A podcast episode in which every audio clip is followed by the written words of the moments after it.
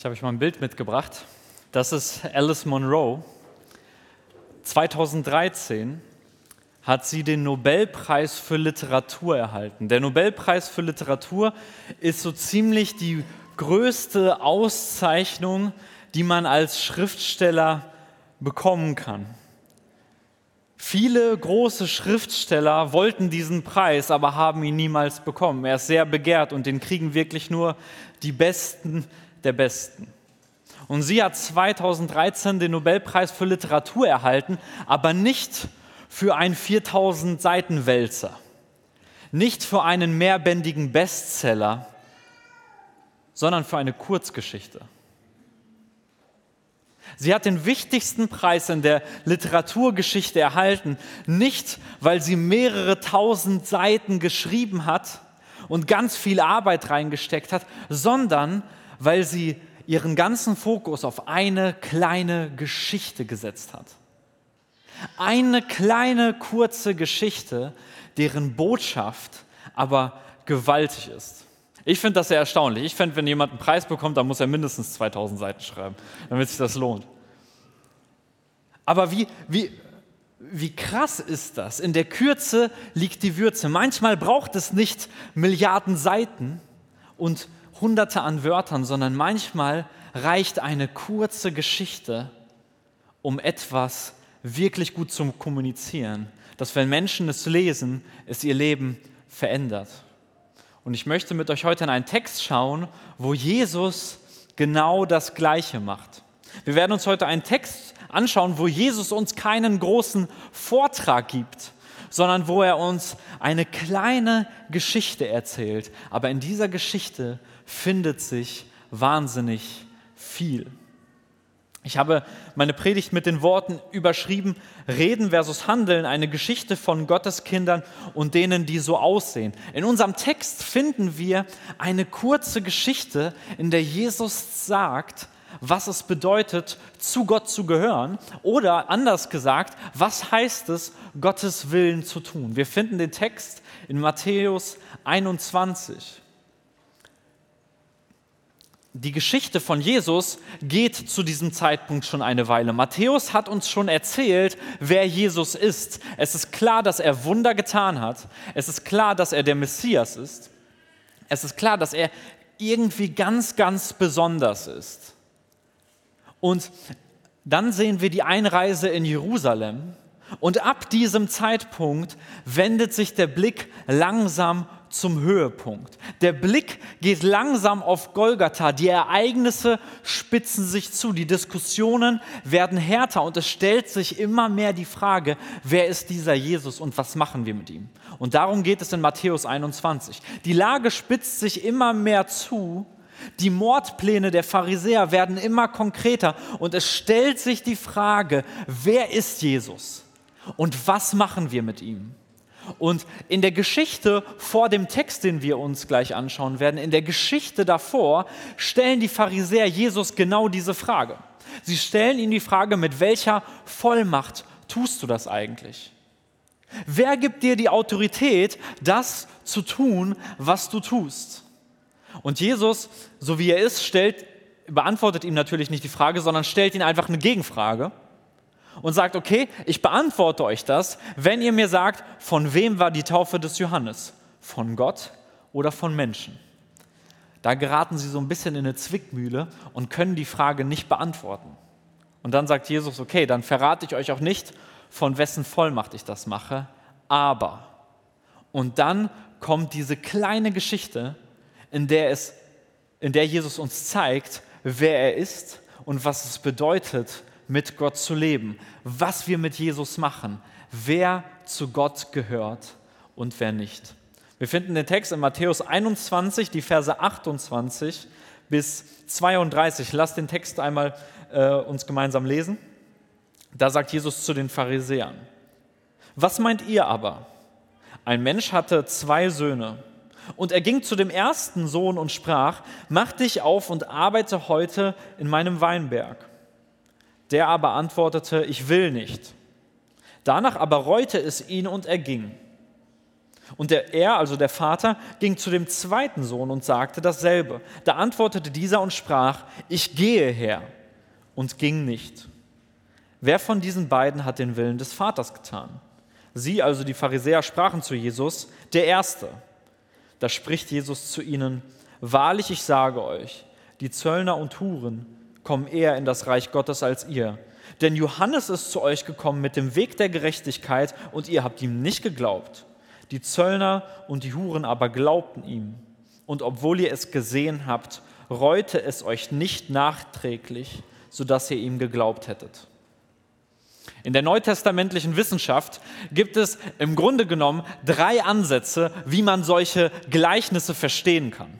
Das erste ist, dass man hergeht und sagt, jedes Gleichnis hat eigentlich nur eine Kernaussage. Jedes Gleichnis hat nur eine Aussage. Wenn Jesus eine Geschichte erzählt, so wie hier, dann möchte er eigentlich nur einen Punkt klar machen. Das heißt, die Details in der Geschichte sind nicht wirklich relevant. Es geht nur um die eine Kernaussage, die er machen möchte. Dann gibt es einen anderen Ansatz, der eher leserorientiert ist, wo wir sagen, okay, im Endeffekt gibt es in einem Gleichnis verschiedene Charaktere, es werden verschiedene Themen angeschnitten und im Endeffekt geht es nur darum, dass ein Mensch sich mit einer der Personen identifiziert und was für sich mitnimmt. Dass man quasi hergeht und sagt, was sagt dieses Gleichnis mir gerade? Ich lese das in meiner Situation und vielleicht kann ich einige Sachen auf mein Leben anwenden. Der eine Ansatz ist eher textorientiert. Da schauen wir auf den Text und sagen, was steht da. Der andere Ansatz ist eher leserorientiert. Das heißt, wir sagen, okay, mit welchen Eindrücken kommt der Leser an den Text und sagt, hm, das kann ich für mich mitnehmen. Ich glaube, beide Ansätze haben Schwächen. Der erste Ansatz fokussiert sich auf den Text, aber beachtet nicht die verschiedenen Facetten, die ein Gleichnis mitbringt. Der andere Ansatz ist eher willkürlich. Und es gibt einen dritten Ansatz, wo man das ein bisschen zusammenbringt und sagt, ein Gleichnis hat natürlich ein Thema, um das es geht. Ein Gleichnis hat natürlich ein Thema, worum es geht und was besprochen wird. Aber der Inhalt des Gleichnisses kommt durch die Personen. Jede Person in dem Gleichnis, jede Person, die im Gleichnis vorkommt, hat uns etwas zu sagen und mindestens eine Kernaussage steckt in jeder Person.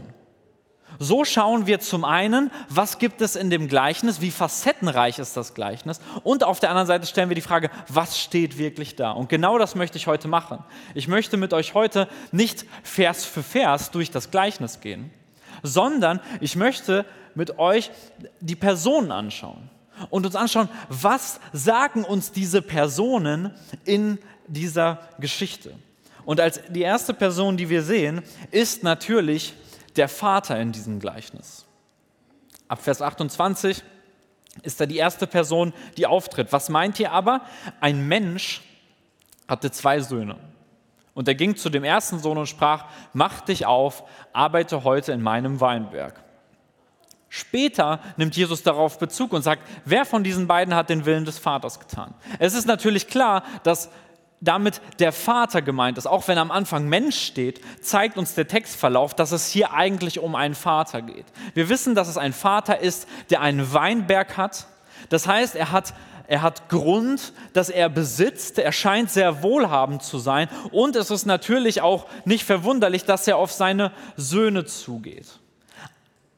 Vater-Sohn-Geschichten sind im, in der Antike ziemlich häufig. Die Familienstrukturen waren damals noch sehr, sehr stark, weil es keine Sozialversicherung und verschiedene Dinge gab, brauchte man die Familie als soziales Netz. Und dementsprechend ist es nicht verwunderlich, dass wenn Jesus Geschichten erzählt, er immer wieder an ganz, ganz vielen Stellen bei dem verlorenen Sohn, aber auch hier immer auf so eine Familiengeschichte zu sprechen kommt und uns eine Geschichte erzählt von einem Vater und von einem Sohn. Generell fällt auf, im Matthäusevangelium kommt der Begriff des Vaters immer wieder vor und er wird immer besonders gefüllt. Ich möchte mit euch nur ein paar Beispiele durchgehen. In der Bergpredigt sehen wir immer wieder den Begriff Vater. Und Matthäus sagt uns auch genau, was Jesus damit meint. In Matthäus 5, die Verse 44 und 45 steht, Ich aber sage euch, liebt eure Feinde, segnet die euch fluchen, tut wohl denen, die euch hassen und bittet für sie, welche euch beleidigen und verfolgen, damit ihr Söhne eures Vaters im Himmel seid.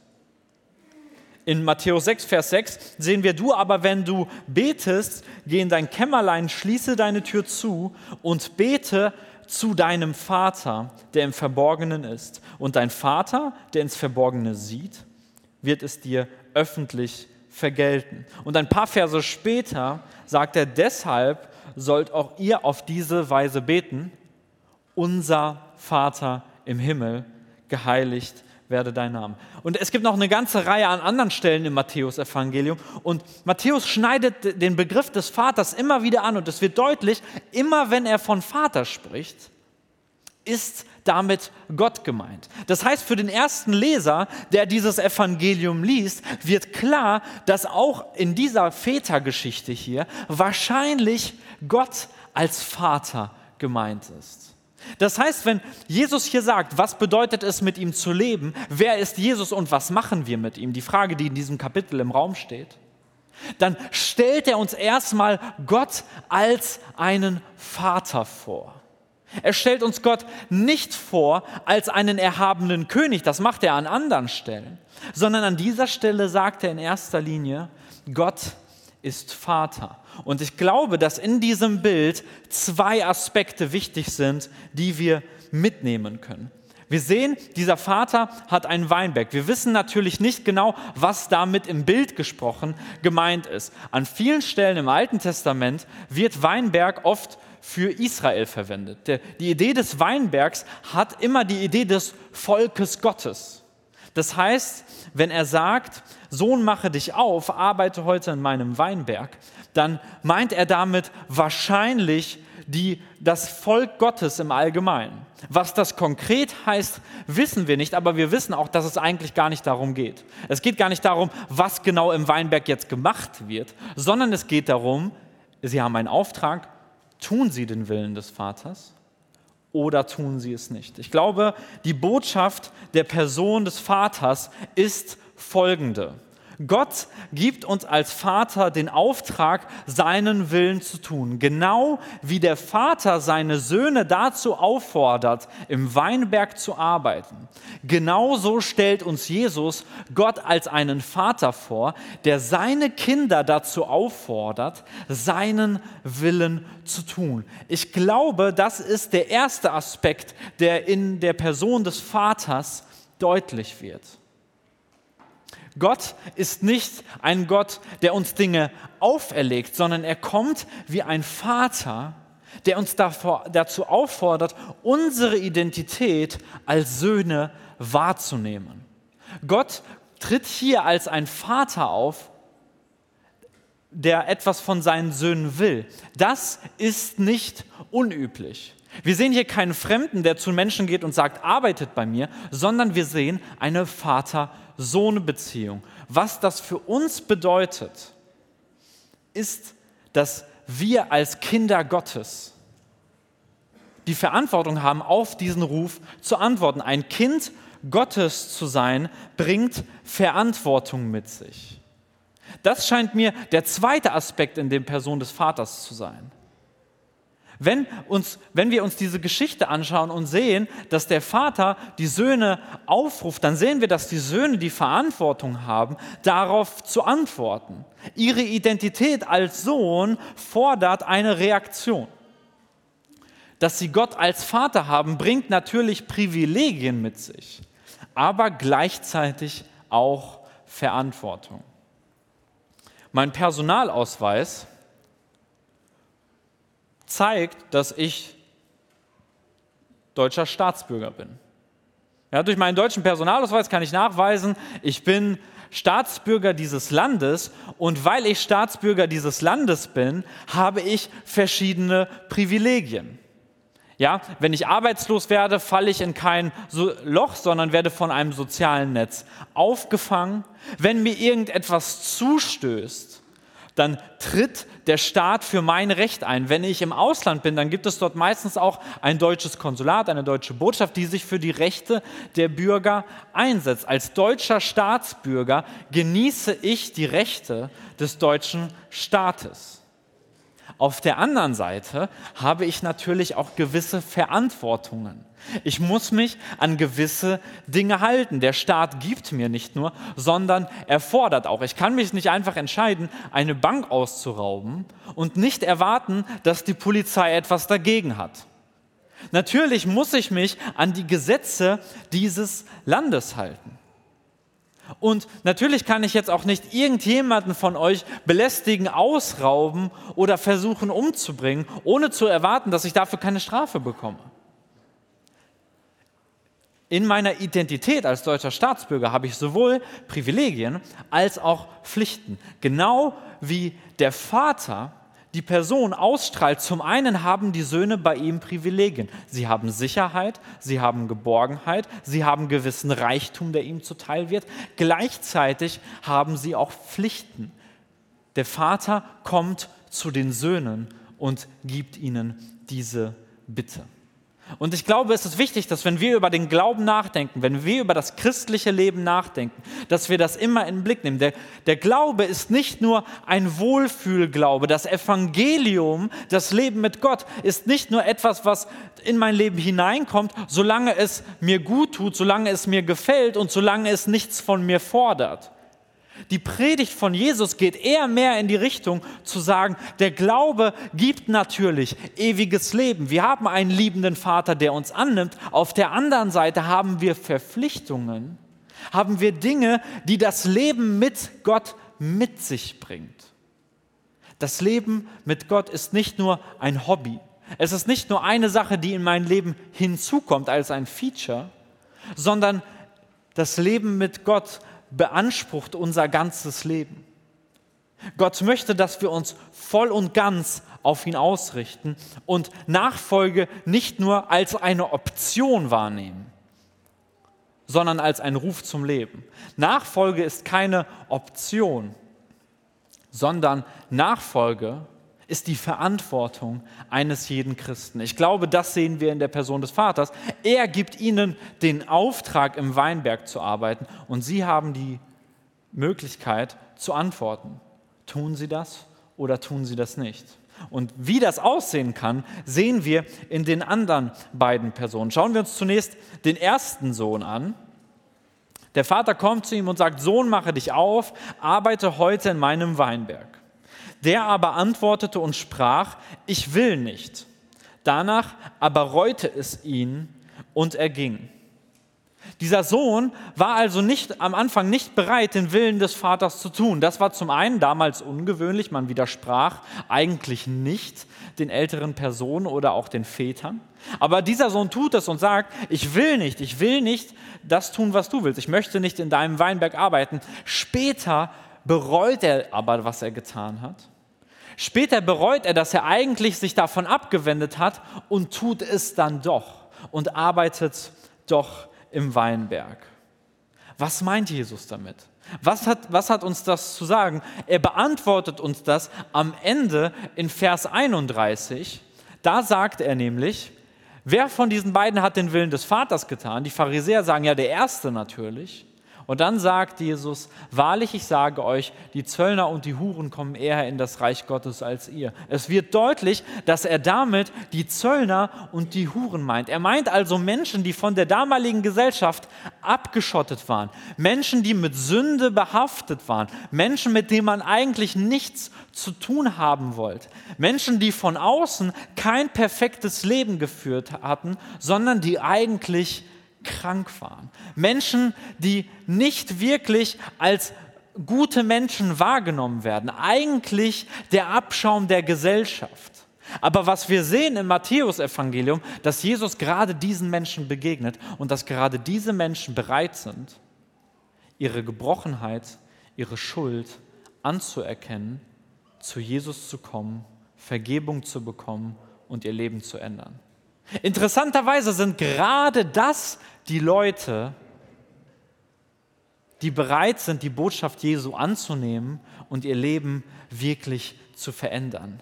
Die Botschaft vom Reich Gottes wirklich anzunehmen und wirklich umzusetzen. Menschen, die erkannt haben, dass sie schuldig sind und bereit sind, das Geschenk der Gnade anzunehmen.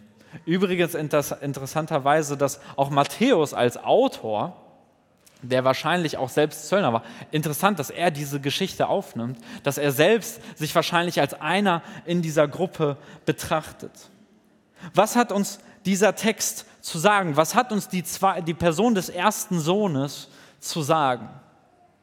Ich glaube, gerade weil Jesus das auf die Zöllner und Huren äh, interpretiert, hat dieser Text eine ganz, ganz starke und eine ganz, ganz wichtige Botschaft. Bei Gott gibt es immer die Möglichkeit zur Umkehr.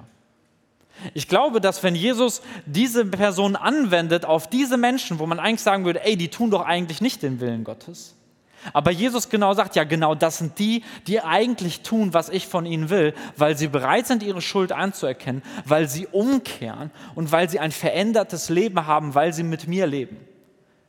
Menschen, die nicht perfekt waren, sondern Menschen, die bereit waren, ihre Nicht-Perfektheit anzuerkennen, um die Gnade Gottes anzunehmen. Das sind im Endeffekt die Menschen, die den Willen Gottes tun. Den Willen Gottes tun nicht diejenigen, die sich für perfekt halten, die so aussehen, sondern Menschen, die bereit sind, Jesus anzunehmen und umzukehren, Vergebung zu bekommen.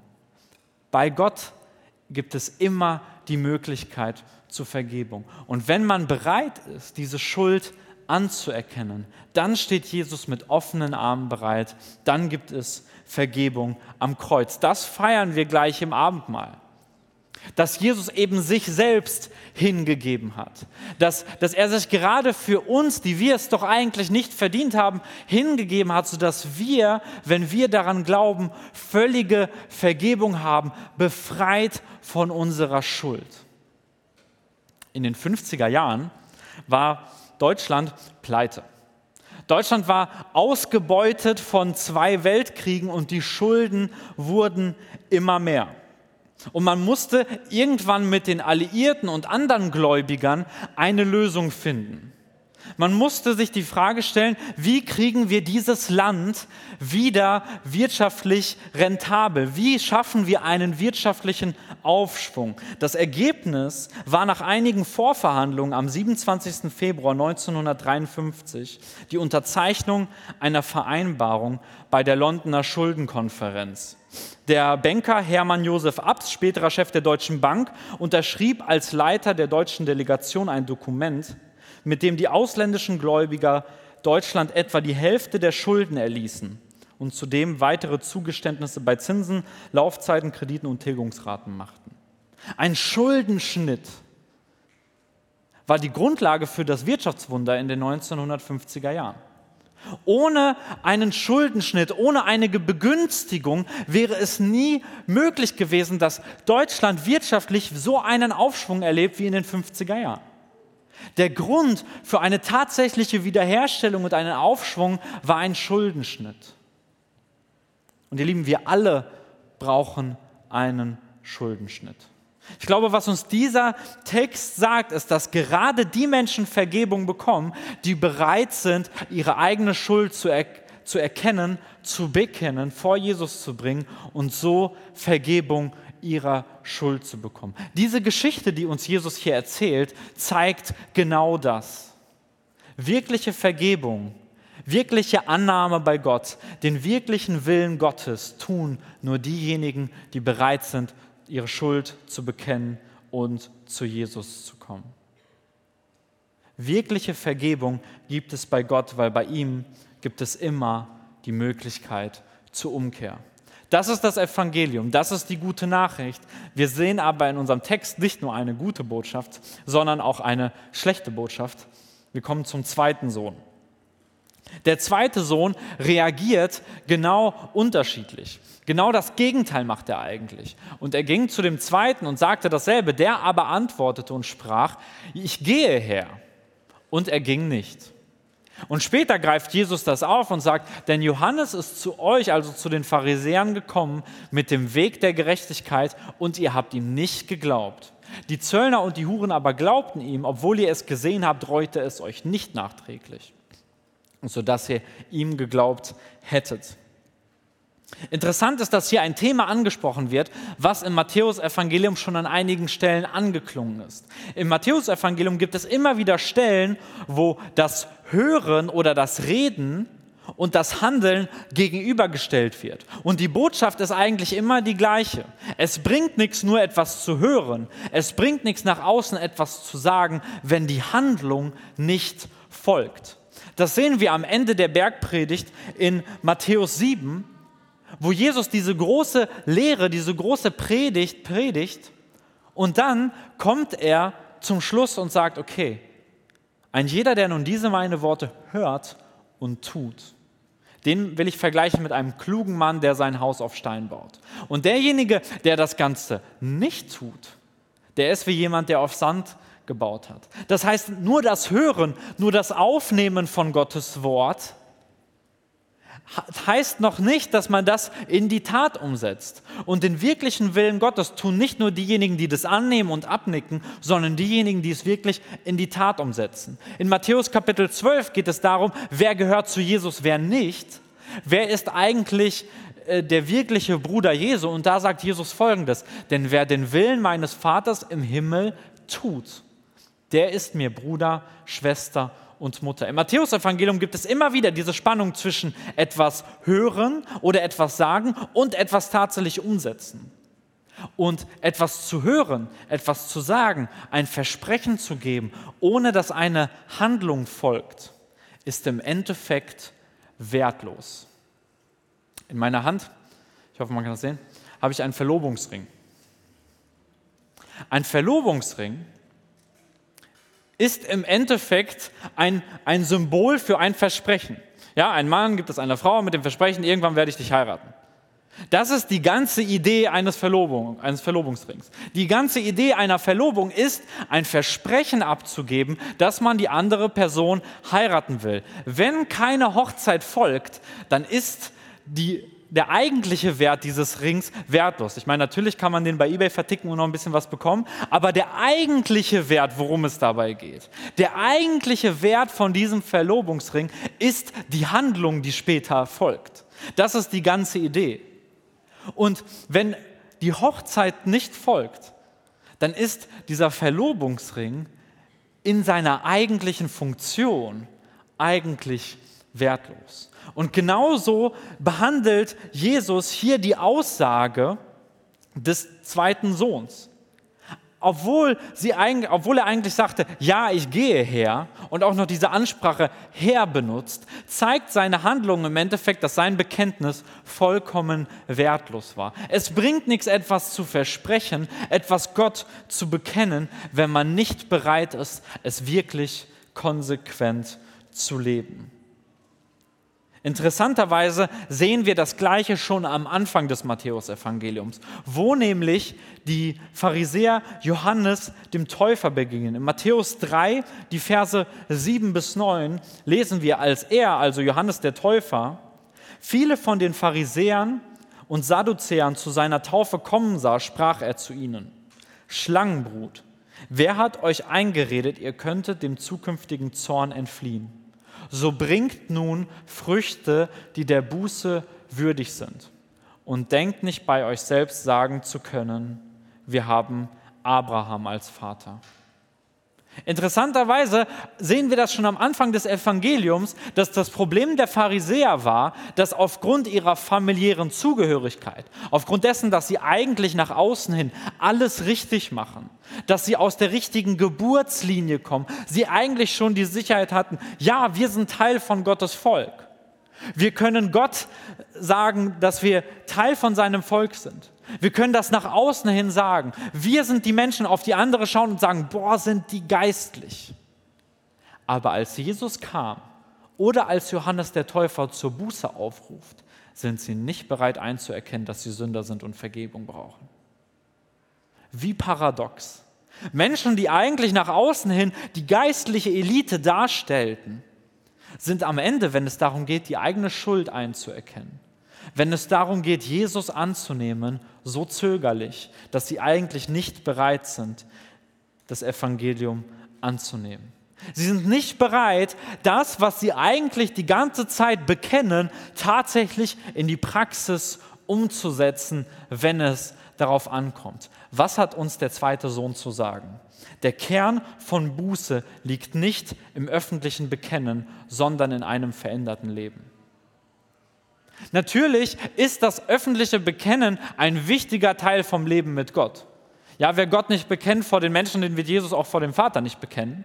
Natürlich machen wir die Taufe als Teil des öffentlichen Bekenntnisses. Aber ich glaube, dass gerade dieser Text und die Person des zweiten Sohnes uns vermitteln möchte, dass der Kern von wirklicher Buße, von wirklicher Umkehr nicht daran liegt, Gott nach außen hin alles zu bekennen, sondern ein verändertes Leben zu leben. Und ihr Leben, dieser Punkt trifft mich persönlich am schwersten.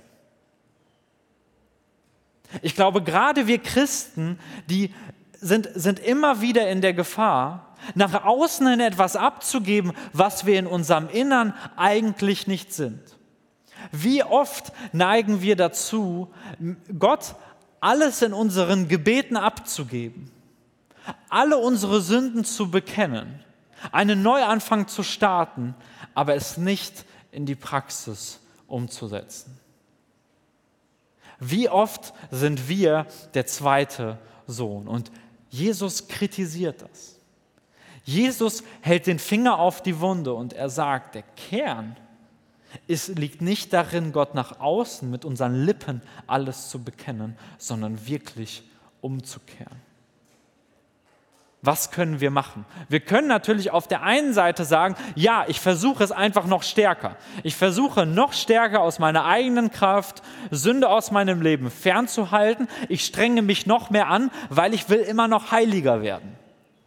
Ich glaube, was dieser Text eigentlich als eine implizite Botschaft hat, ist, dass wir uns auf den ersten Sohn konzentrieren und genau das tun, was er tut.